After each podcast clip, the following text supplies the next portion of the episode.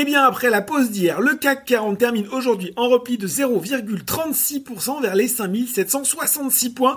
Parmi les préoccupations des investisseurs, la hausse des rendements obligataires américains et des statistiques meilleures que prévu, plus 5,3% pour les ventes au détail aux États-Unis en janvier, plus 1,3% des prix à la production, des indicateurs qui laissent à penser que l'inflation pourrait fortement rebondir cette année outre-Atlantique. On guettera donc ce soir avec attention les dernières minutes de la fête pour mieux connaître eh bien, le point de vue de la Banque centrale américaine sur sa politique monétaire accommodante dans un contexte de remontée des prix en attendant. Le Dow Jones se replie, lui, de 0,24% vers 17h45 vers les 31 449 points, alors que le Nasdaq lâche un petit peu plus, moins 1,67% vers les 13 813 points.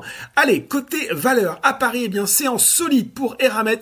Pour 2020, le producteur de nickel a pourtant annoncé un excédent brut d'exploitation en baisse de 37% à 398 millions d'euros, mais les perspectives ont séduit alors qu'il table sur un fort rebond de cet indicateur comptable en 2021 puisqu'il devrait s'établir autour de 600 millions.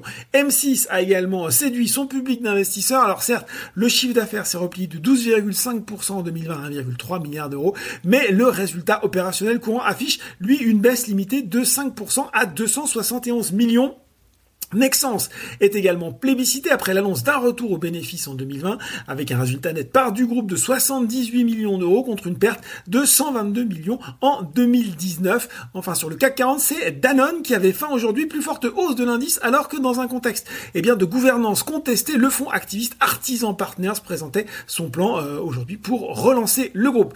Côté euh, baisse cette fois-ci, la baisse du jour, eh bien c'est Kering hein, qui n'a pas à briller aujourd'hui la faute à une déception sur les ventes au quatrième trimestre avec un chiffre d'affaires en baisse de 5% à donner comparable à 4 milliards d'euros, là où les analystes attendaient une progression de 1%, et puis surtout, eh bien, les ventes de Gucci, hein, la locomotive du groupe, ont reculé de 10,3% sur la période, quand le consensus tablait sur moins 4. Pour l'ensemble de l'exercice, le résultat opérationnel courant a cédé 34% vers les 3 milliards d'euros, faisant ressortir une marge opérationnelle de 23,9% contre 30,1% en 2019. Derrière, nouvelle séance de fort repli pour Technip FMC après la scission. Et puis, euh, l'histoire ne s'écrit plus non plus très bien pour BIC. En 2020, le groupe a enregistré une baisse de 16,5% de son chiffre d'affaires à 1,63 milliards d'euros pour un bénéfice net quasiment divisé par deux à 93,7 millions. Enfin, sur le CAC 40, Stellantis et Worldline étaient également mal orientés. Voilà, c'est tout pour ce soir. N'oubliez pas tout le reste de l'actu éco et finance